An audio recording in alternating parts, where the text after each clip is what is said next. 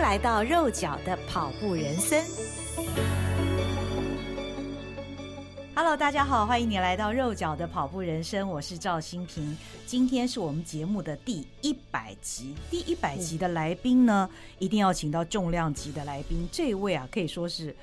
重量中的重量哦，到目前为止是我们台湾全马纪录保持人，他的二一四三五的这个成绩呢，到目前为止已经二十八年没有人打破，他就是我们心目当中的偶像许基胜许老师，许老师你好，嘿，新明姐你好，以及听众朋友们大家好。徐老师目前他是担任国立台湾体育运动大学竞技运动系的教授，同时也是这所学校中长跑队的教练。哈，是的。那嗯，我对于徐老师最难忘的是几年以前我在一场座谈当中看到徐老师现场示范怎么跑步，当下徐老师他那个非常轻盈而且几乎没有声音的。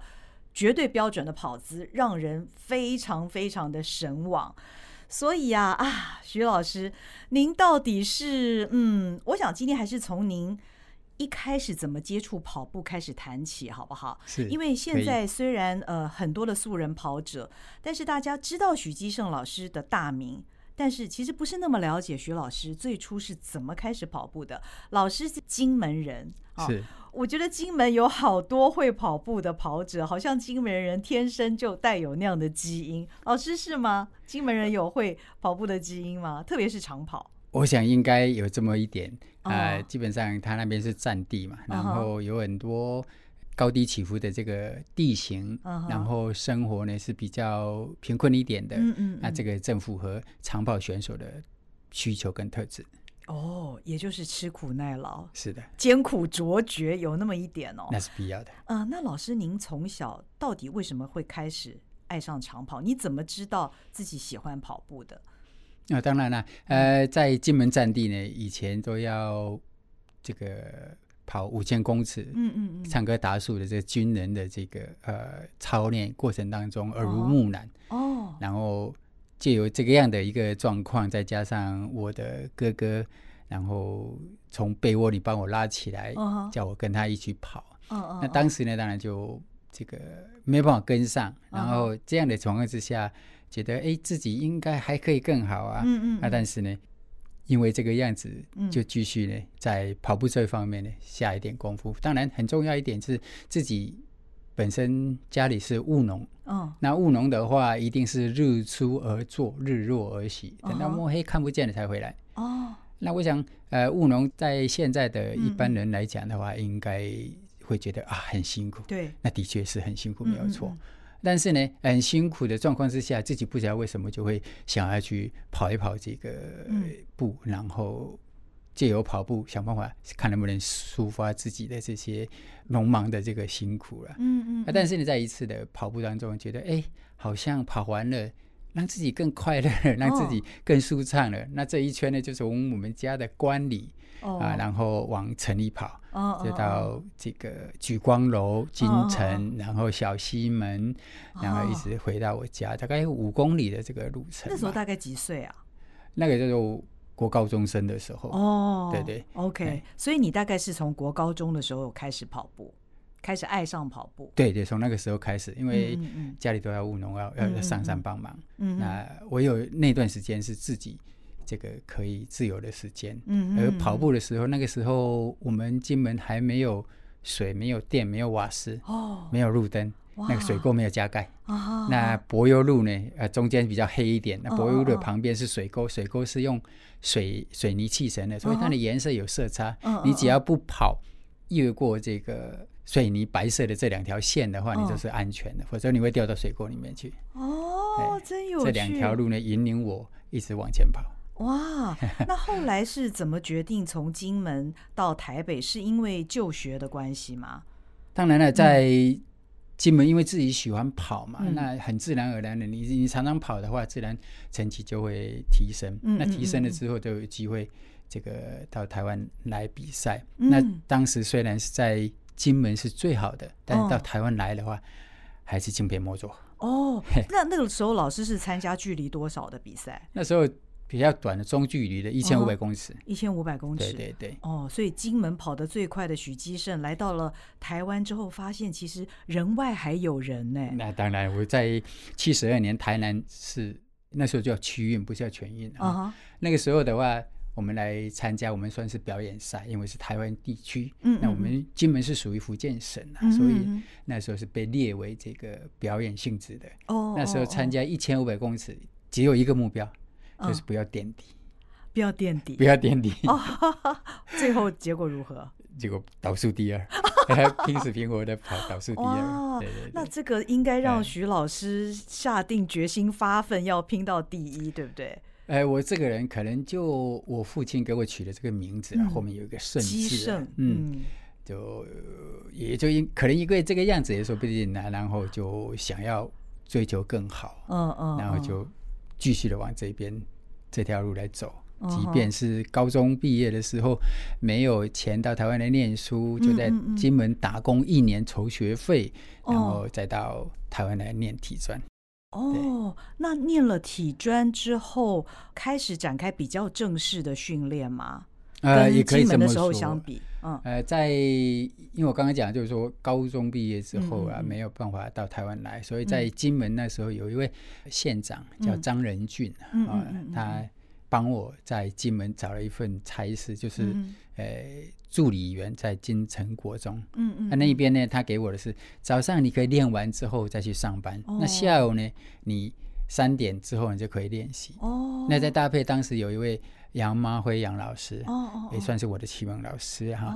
那他也是在金城国中，然后就现场指导我，就这样。嗯对，那当然比较属于专业的一些知识技术的指导的话，还是来到台湾来之后呢，就更加在体专的时候，对对对。对，老师那个时候的训练跟现在，因为您自己也在指导这个中长跑的这距离的运动员，应该当时跟现在的训练方式有很大的差距吧？哇，那当然有很大的一个差距了哈。哦、当时自己本身也不不懂不会，然后金门跟台湾呢还是有一段距离。我想那个时候是战地，嗯嗯，要从。台湾到金门，嗯，或者是从金门到台湾，都要做一张我们所谓的出入境证，哦，类似一个小出国的证件，哦哦，才能够 往来。哦，那在那边呢，当然就是一些比较基础的，嗯啊，基础的，算是在金门的话，算是呃入门吧，嗯，的教练老师呢，帮我引进这条跑步的大道，嗯，然后到台湾来，当然就是打基础了，嗯，然后打基础，然后把。金门所有的那一些传承，然后延续到台湾来接受更高一层次的这个训练。当然，在训练上面，呃，来到台湾第一时间，这个会感觉比较辛苦一点。毕竟金门那边只有我自己一个人练，但是练的时候呢，哎，强度也不是像台湾这么的强，因为你必须要有高强度的训练，你才能够去。应付这个比赛的需求啊，所以来到台湾那个时候，间歇训练做的做的比较多一点。哦，对，哦，老师的个性其实是非常刻苦耐劳，而且非常勤练的那种人哈。你能够谈谈你那个时候对于训练你自己是抱持一个什么样的态度吗？我相信科学了哈。嗯、那呃，我们那个时候有七位选手，就是选拔要去参加世界杯越野锦标赛的这。哦七位选手，然后我们做了最大摄氧量的检测。嗯，那测出来的时候，我是倒数第二名。哦，我是第六名，呃，才七十二了。啊，那里面还有八四、八六的都有，比如李英生啊、刘长忠啦，他们的最大摄氧量都非常好。那这个呢，指标是。运动选手，特别是长距离长跑选手呢，呃，非常关键的一个数据跟指标。嗯、你越高，你的摄氧量高的情况之下呢，你运动的这个持久力啊，啊，就会越来越强。嗯，那那个时候呢，检测出来，发觉到自己哎，好像不是那么的好。哦哦哦。但是呢，我们有一句话叫“勤能补拙”嘛。啊哈。哎，那我自己也不相信，呃，我只有这个样子，就这么样。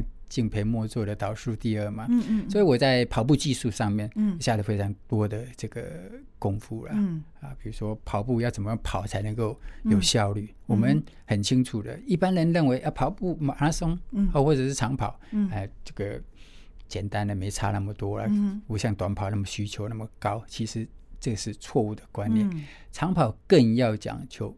好的技术，你跑步的经济效率才好。嗯、我们一个马拉松，以我来讲的话，要跑三万七千多步。OK，那如果你技术不好，你一步可以多个一公分就好。Uh 那你三万七千公分，嗯，那是非常长的一段对对距离。那这样就会节省很多的时间。Uh 而那个跑步的轻巧性、uh 啊，就是经济效率。嗯、同样，就像我们开车，嗯、同样有一箱油，那开车技术好了，你可能从哎，高雄可以开到台北，你技术差一点，可能开到新竹而已，就没有，那这就油耗了，对呀。那所以你的这个啊跑步经济效益一定要非常高，所以就因为这样，我在这方面琢磨的非常非常多。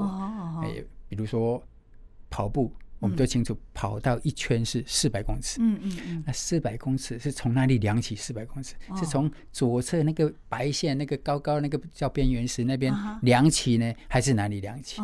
但事实上，这些呢是从内到边缘石往外延伸三十公分的地方量起的这一圈四百公尺。跑步的时候的这个技术呢，都把它落在边缘石的旁边，也就是说石的旁边，对，也就是说。它的三十公分量的是从这里开始量，这个是边缘石。那我都跑在这个里面，严格讲起来，我跑的没有一万公尺。哦，我了解，就是尽量的贴近内圈。对对对对对。啊，其实这也是经济性的一种。对，因为都是一圈嘛。对对对，也就是说，你对很多这些相关的数据啊、技术啊，你也都必须要很清楚，你才能够轻松的获胜。嗯，必须斤斤计较哦。那是当然的。嗯，积少成多嘛，对不对？啊，嗯嗯。所以我我在这一方面呢，也下了非常非常多的这个功夫。嗯嗯嗯。对。那刚刚老师你说你是相信科学的，对。那在您念体专的时候，那个时候就有所谓的科学化训练吗？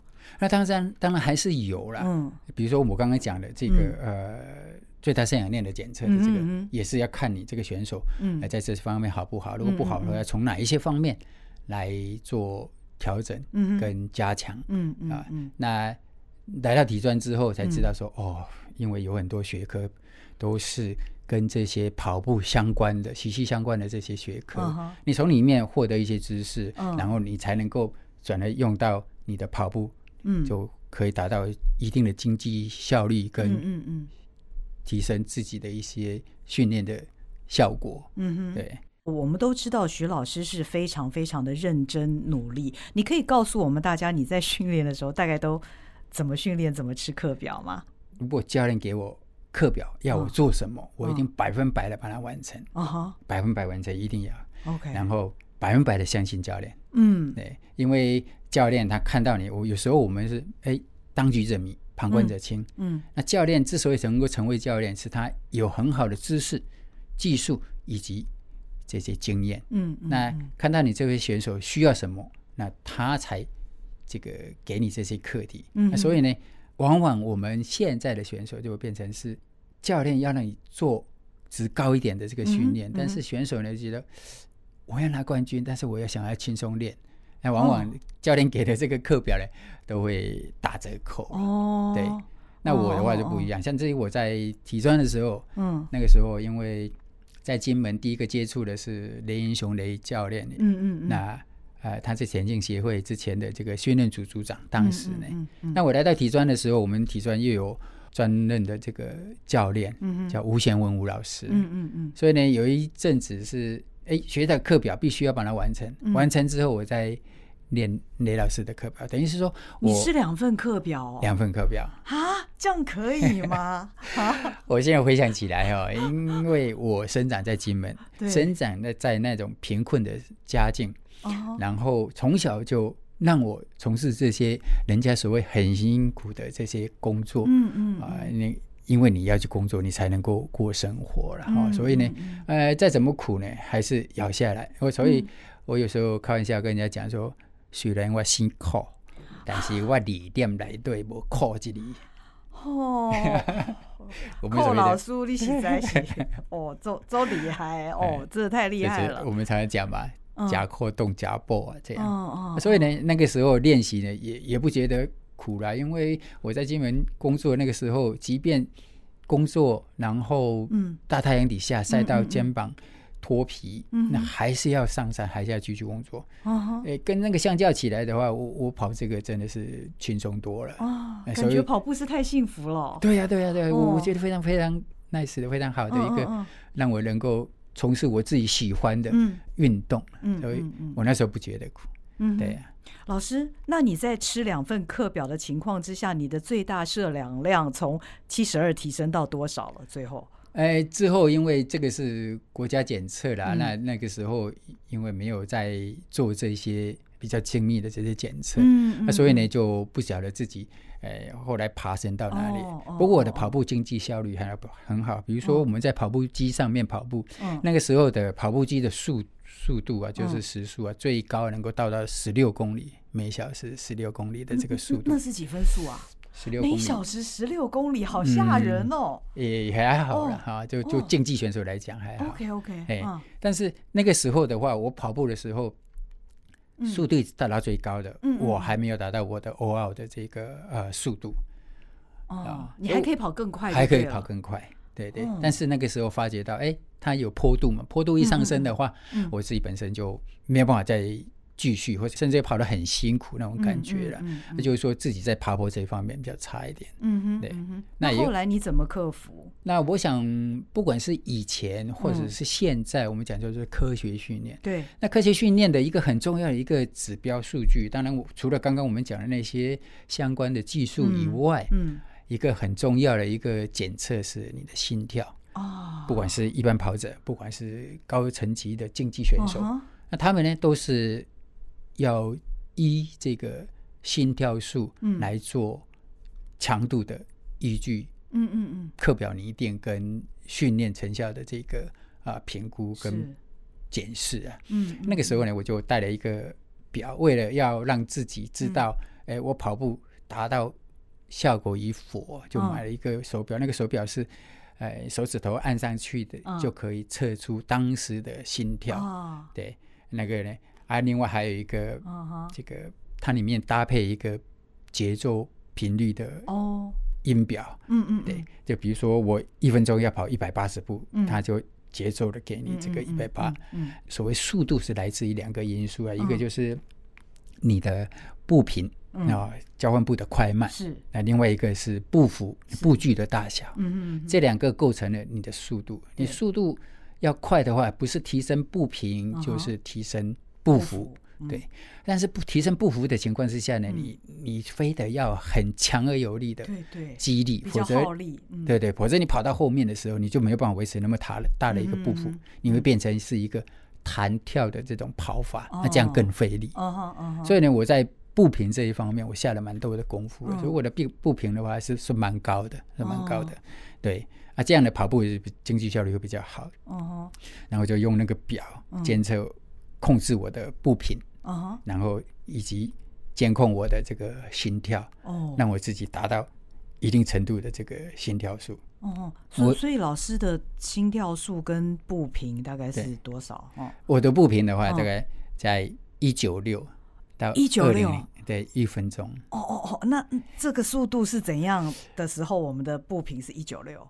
呃，我我是讲，不管你是慢跑，或者是快跑，或者是中速跑。或是中间跑，哦、那这个呢都要持续维持这样的一个平均的步频就是一九六，对对对，呃，你不能说高，嗯，你不能说跑慢，然后步频就慢，你跑快步频才快，那不是，那你让你的身体去记忆这种频率，了解，你跑出去自然而然就有这个频率，而不用刻意的去控制它，说我要快要慢。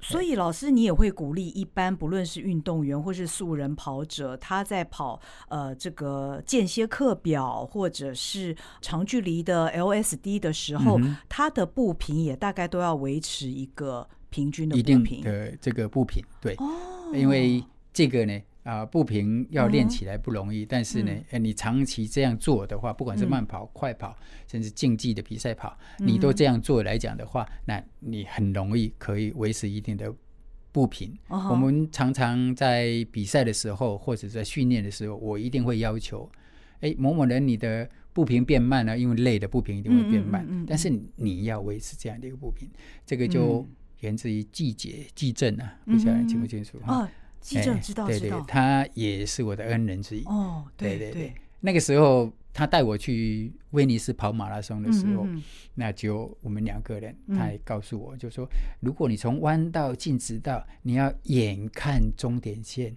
然后手摆快，哦，脚频率要跟上节奏，那你这样就比较能够有机会获胜，或者是创造优异成绩。哦，就是说这样子做的话，其实你在弯道的速度也可以维持，意思是这样吗？弯道跟进终点这个直道，我们在进终点不是有一个直道嘛？是因为正前面有一个直道嘛？那这段距离是很关键的，输赢有时候就在这里。嗯嗯，所以前人的一些经验啊、智慧啊，那。我都很灵敏的把它 catch 起来，而且都把它放在自己的身上。日本叫 mini tsukeru，就是把它烙印在自己的身体，那随时随地的就可以唤醒，嗯嗯，拿出来用这样。是，而且因为经常操练的话，肌肉是有记忆的，是哦，很容易就唤醒身体。对对对对，对于这个频率啊，那个节奏的记忆。对，老师，那刚刚谈到心率，你怎么控制自己的心率呢？啊，心率当然我们在训练的时候，像。呃，我在做间歇训练，我最后一定会跑最快的，就慢慢越来越快。嗯哼，呃，那越来越快的时候，你心率就会越来越高。嗯，那强的这个我们所谓的间歇训练呢，嗯嗯嗯，我基本上都让自己维持在这个两百左右。哦，哦，老师心脏好强。那我不禁想问老师，哎，您的静止心率是啊？静止心率啊，呃，如果最好的一个时候是三十二。一分钟，大家听到没有？哦，这个这个强大的心脏不得了，从三十二到两百啊！其实呃，一般的素人跑者，像我这样的大咖啦，有时候我的静止心率最好的时候是会到四十几，但但那应该是我睡着的时候，那是我睡着的时候。不过当然跟以前我的七十二下这个平均的正常、一般比较正常的心率比起来，这算是降低蛮多的。哦，可是老师哦，三十二到。两百哈，哦，老师心脏好强大，嗯，当然也就因为这个样子，呃，刚刚讲那个苦字的哈，对，咬紧牙关再撑一下，嗯，所谓的坚持，我现在给我们学校学生勉励的这两个字啊，我们的队服的 slogan 就是后面就有两个字，嗯，坚持，然后底下有小字叫“吉姆尼大 Q 心来”，绝不跟自己妥协，就不输给自己的意思就对了。相当强，可是老师，我不禁想问，这样不怕受伤吗？啊，当然，在做这样强大课题，哦、不管是高强度也好，或大运动量的一个训练也好，你的基础一定要打得好。哦、比如说你，我们讲体能有三个基本的要素了，嗯嗯嗯、一个肌力、耐力跟速度。嗯，那这个重要的还是肌力。嗯，你有肌力，你就有肌耐力，你就会。跑比较久一点，不会跑到像马拉松跑到后来的话，就脚抬不起来，嗯嗯，没力了。对，那你有肌力的时候，你就可以做快速的跑，你的速度就能够维持。你有速度跑长了，你就有速耐力，嗯嗯，那来后面衔接的就是好成绩，嗯嗯嗯。那这个耐力，当然你有肌力就可以跑久一点。是，所以这三个因素来讲的话，源自于第一个要有肌力。嗯嗯。那回想起来，我那时候回想起来，哎，我能够做那么多的。课题，而不会像人家动不动就受伤的情况之下，当然就是源自于我在金门那段时间，因为务农打下的体能基础，那非常非常的好。比如说我高中生的时候，自己一个人有一大袋的这个呃高粱，我们都说高粱嘛，高粱酒也很有名，对对，就是用那个做的。然后自己呢要嗯。一袋大概有五六十公斤，然后放在地上，你自己要上肩。那上肩放到车上之后，我们没有牛车了，因为在田埂很小，是不是用挑的，就是用用推的这样。哦哦哦。那放到车子里面之后，还自己要把它推回家。对。哇，这是重训呢。讲到这里，我我就这对我们村里有一个老人家，那时候要帮我，然后车子里面放了高粱，一个人要推上一个小坡，要到一个广场去晒。嗯哼。然后。推不上去，然后就想说啊，退后一点，退后一点，用冲力把它冲上去。哦、对，一次两次冲不上去，那有一位这个叔叔来看到我要来帮我忙。嗯，嗯嗯。那个时候我恼羞成怒的说：“你帮忙，我要自己来。嘿嘿” 就是就是这个死脾气固执，然后就退的比较远一点，嗯、就冲冲冲冲，哎，终于被我冲上去了。我想说，只要你想要，你你应该可以完成你想要的，达到你想要的目的。对啊，所以大家从这个小故事就可以知道，我们许基胜老师他是为什么基胜成绩都一直 胜出啊？真的是吃得苦中苦，方为人上人。对，这个也是雷英雄雷老师啊，嗯、就是来到台湾之后，也是我第一位接触到的教练。嗯哼，那他就跟我讲，就说。你要吃的苦中苦，你才能够成为人上人。嗯嗯，啊，的确如此。嗯啊，别人受不了了就放弃了，你还能够坚持，那你就可以嗯创造优异的成绩。所以那个时候我在体专的时候，我就给自己在笔记本上面写了一句话：要明天过得比人家好，你今天就必须多吃一点苦，比别人多吃一点苦啊。多少苦都自己吞了。那其实，呃，老师，我觉得除了您个人的人格特质非常能吃苦，也非常努力之外啊，您的一些机会，其实也让您后来在整个你的呃跑马的生涯当中大放异彩。一个很重要的原因，那就是有机会到日本去深造。哈，嗯，我觉得那真的是一个相当珍贵，因为各位听众知道吗？其实，嗯、呃，徐老师他的家境一直都是蛮蛮清苦的，所以想要出国去深造，这个对于徐老师来讲，这是相当不可能的一件事情。但是当时是怎么样得知在日本有这样的一个机会，而且提供一些呃奖学金、奖助金的方式，能够让你到日本去学习？呃，嗯，我比较憨厚一点啦，嗯、自己这样讲可能 有一点。老师是这样的人啊，这个、大家都公认。呃，呃我我想之所以我今天能够走到这里哈，嗯、是受到非常非常多人的一个提携的跟帮助。嗯。啊，比如说我我我从开始进门的时候，我刚刚讲的杨麻慧杨老师，嗯。啊，金门县长的张仁军，嗯。啊。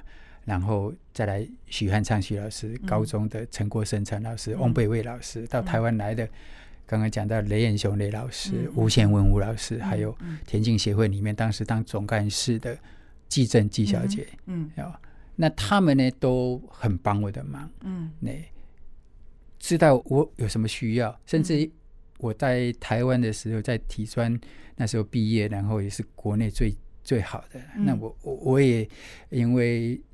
这个受国家的征召去比世界大大学运动会也好，或世界杯越野锦标赛也好，嗯嗯、到了国外之后，发觉到自己的不足了。嗯，虽然我在金门的时候我是最好的，到台湾来时我敬陪末座，嗯、在台湾最好的，到国外去比赛的时候也视同如此，嗯、就敬陪末座。嗯、有一次在葡萄牙，嗯、第一次代表国家去参加世界杯越野锦标赛的时候呢，那时候我们是在一个。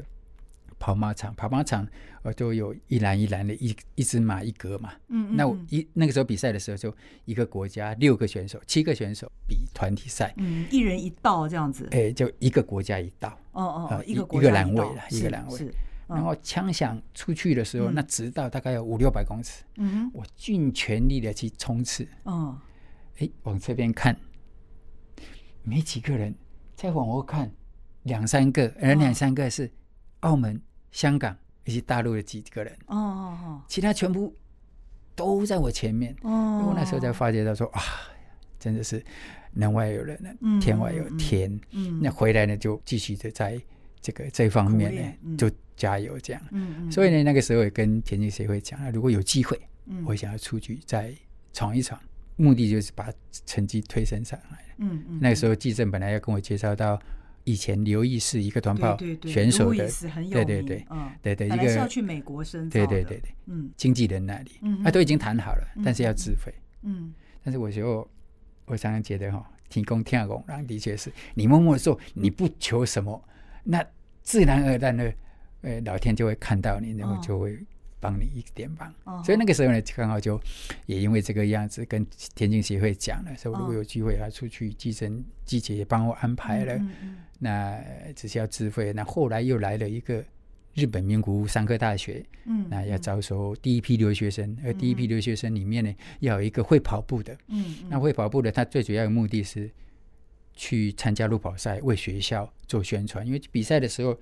身上穿的就是学校名称的这个背心，对，对就好像我我从金门来到台湾，之所以人家会认识我，是因为我每一场比赛我都写都都穿的金门这两个字一样，嗯、所以很多人都都知道、嗯、哦，金门金门，那金门有这一号人物这样。那个时候呢，就招留学生。嗯、那我自己本身刚好自己很想出去，嗯、然后在美国跟日本，嗯，这个其中要做什么样的选择？当然一个经费的问题，嗯，再再再来一个是我做了。比较仔细的一个考量就是运动成绩的一个水准，在日本来讲，它的长跑是。世界一流的水准，而美国呢，它是比较短跑的这一方面的性，所以呢，我就跟记者说对不起啊，我我选择日本这一边，那也就因为这个样子因缘机会，那到了那边这个日本的。这个教练也待我如子，嗯，啊、呃，就我走到哪里都碰到贵人，我真的很开心。哦、然后，当然也就因为这个样子，所以自己要更加努力啊，嗯，不要辜负。所有帮我的人，跟照顾我的人，嗯、提醒我的人，这样。嗯嗯。嗯其实当年的名古屋商科大学在长跑这个部分，它并不出色。是。那也是因为许基胜老师去就读了名古屋商科大学，为名古屋商科大学创下了很多的记录，而且那个记录到现在是没有人打破的，也因此让名古屋商科大学在长跑这个领域的那个名号。被打起来，对不对？是的，嗯。啊、呃，也就因为自己就有这个概念，就是说，哎、嗯，创造双赢嘛，嗯，人家帮助我，我总是要回馈嘛，嗯、所以我在这个跑步上面下了非常多的功夫。嗯、人家休息的时候，我是没有休息的，我一年到头都没有休息，哦、即使是元旦，他们在过新年，我还是会跑一跑，做课表。老师天天跑，天天跑，嗯、我的一个休息是从最少慢跑一个小时。这是我的休息，哦、这就是你的休息，这是我的休息。是，对对对，好，那就因为这个样子，所以呢，在日本那边的一个训练就做的非常扎实，然后教练的一个进行的一个安排训练，嗯、让我能够在成绩上面一直往前推进。嗯嗯嗯嗯嗯，我我看徐老师的资料，那个时候呃，徐老师代表名古屋商科大学，其实参加一些。呃，比赛都是名列前茅哈，也也创下纪录，也创下纪录。那除了名古屋商科大学这一段之后呢，后来其实老师的机会，这个也是让老师后来能够创下全国纪录，至今没有人能够打破的一个非常大的关键，就是进入了日本的实业团进行训练。我想这样的经验一直到现在为止，还是台湾选手很少人有过的经历，对不对？在日本的实业团里面接受训练。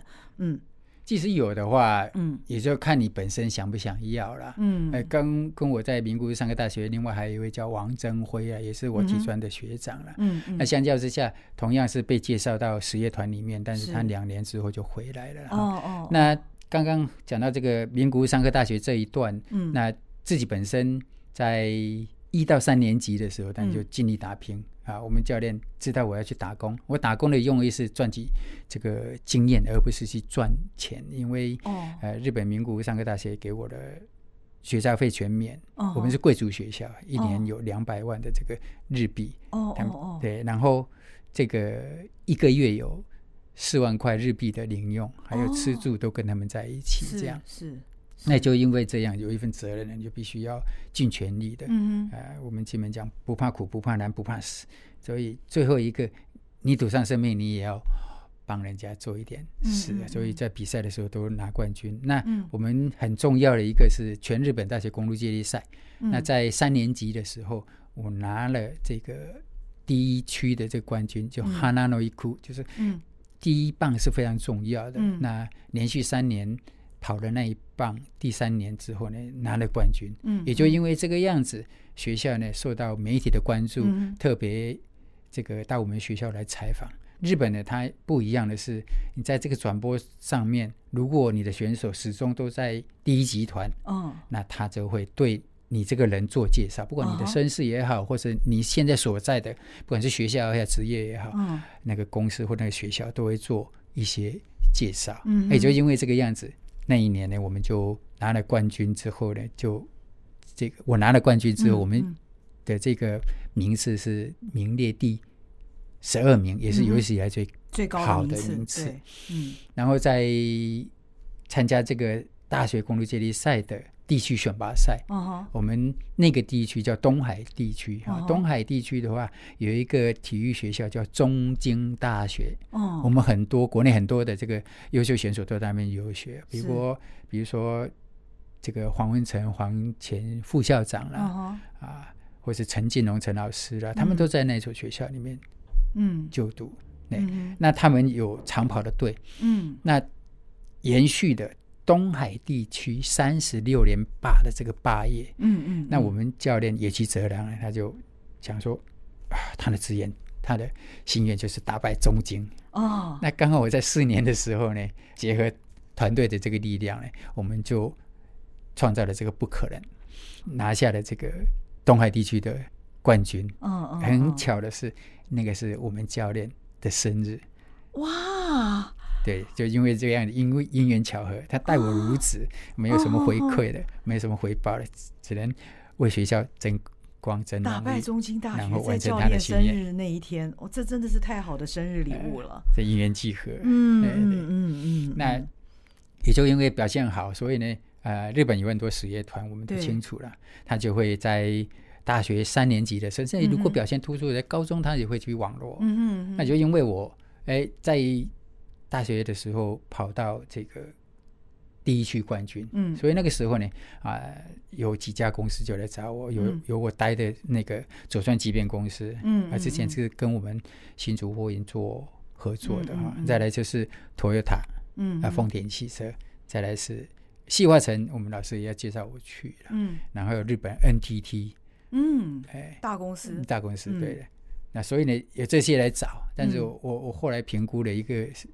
结果是左川机变公司，它经纪部门成立的比较晚，它、嗯、比较年轻。嗯，那，细化城是非常非常多人才。嗯哼，那日本 NDT 也好，或者丰田也好，嗯，他们的成绩就不怎么理想。哦，所以我选择了哎精简的，然后成员的这个水准也高。的这个左川机变公司。如果我到了细化城，细化城都很有名，那我们现在也清楚中茂、中门。嗯、啊，这两个长跑选手呢，嗯、啊，当了教练，他的选手都非常非常的突出。嗯哼，那我到了那边，很可能因为去的时候不是名列前茅的，对，那很可能就被忽略、照顾不到。哦，那也就因为这个样子，我选择了佐川机变公司。嗯嗯，那佐川机变公司对于选手的照顾呢，也都蛮这个。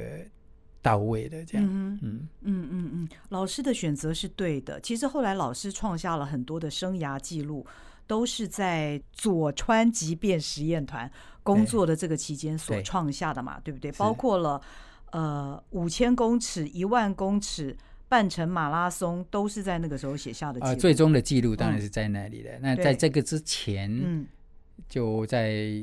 名古屋商科大学陆陆续续也在破全国，比如说，呃，这个一万公尺破全国的第一场赛事是在学生时候所创的二十九分四十八秒啊，然后陆陆续续往前推进，一直到现在的二十九分十二秒。一，对，不得了，嗯，就是因为这个样子，有很多因缘聚会的，也有很多水到渠成的啊，这些让我能够一步一脚印的往前走，嗯嗯嗯，对。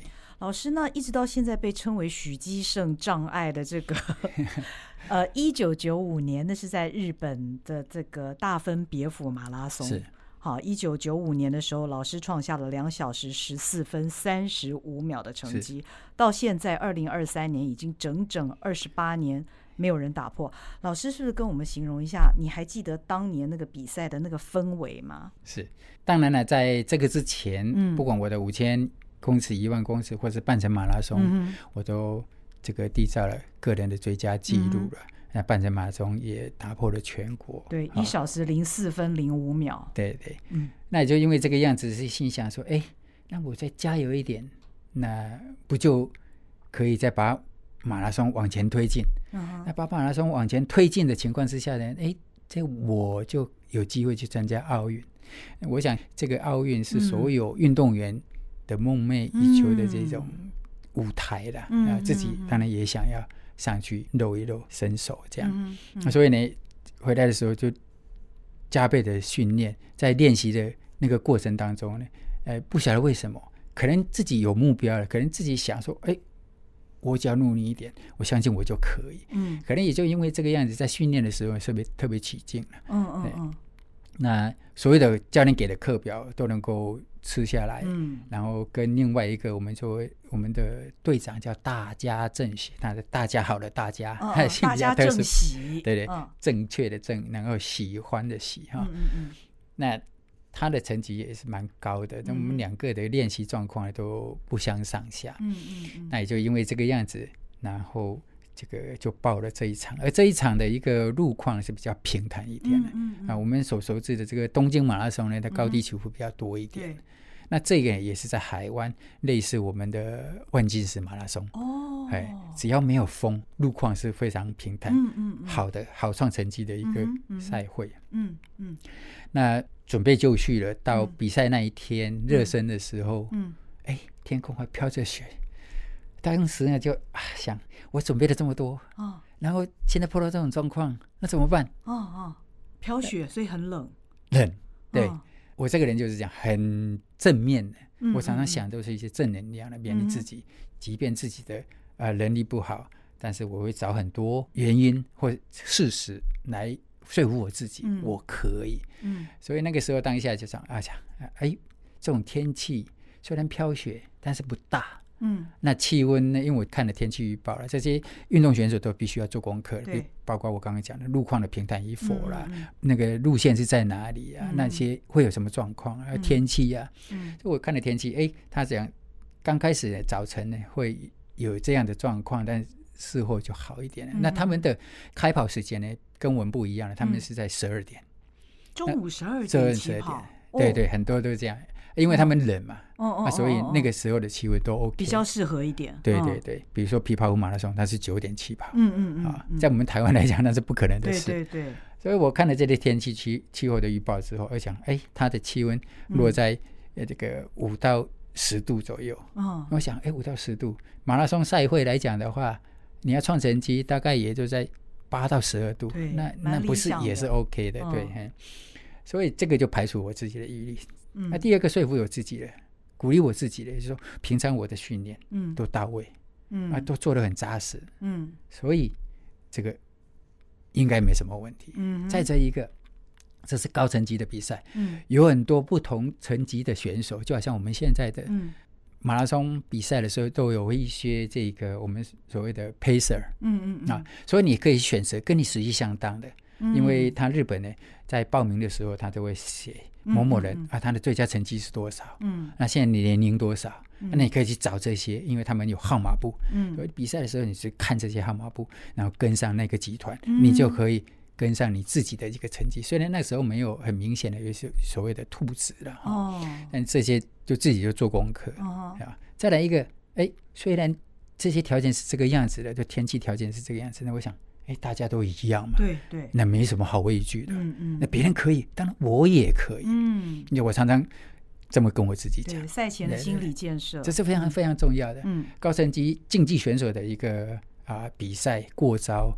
往往都是在心理层面的输赢了，因为训练大家都有数，嗯嗯，到最后你是不是能够坚持？嗯，那也是因为这个样子，所以就跟着队伍一起往前走。嗯哼，那跑的过程当中，当然不时的会跟自己对话。哎，我现在这个配速是不是我既定的配速这样 OK？嗯，还是我有余力可以再快一点点？嗯嗯，啊，或者是说，哎，这样不行，我这样会跑不完，会哦哦，随时都要跟自己做商量。嗯，那时候我常常做这些事情，嗯、所以以前人家讲说，哎、马拉松那么痛苦，两个多小时，哦、你到底在想什么？嗯、哦，就要想的是非常多的，哦、很忙的，你没有时间去想、哦、啊，我跑步很痛苦这件事情。嗯嗯，对，也就因为这个样子，嗯、然后不时跟自己对话，调整当中的这个比赛配速，嗯，或者是说，哎、欸，紧咬哪一个选手，嗯，那就这样回来。当我回来要进田径场的时候，我发觉到，哎、欸，田径场的大表啊。哦哎，因为他每五公里都有一个时钟了，对，都按照自己的配速走。啊哈，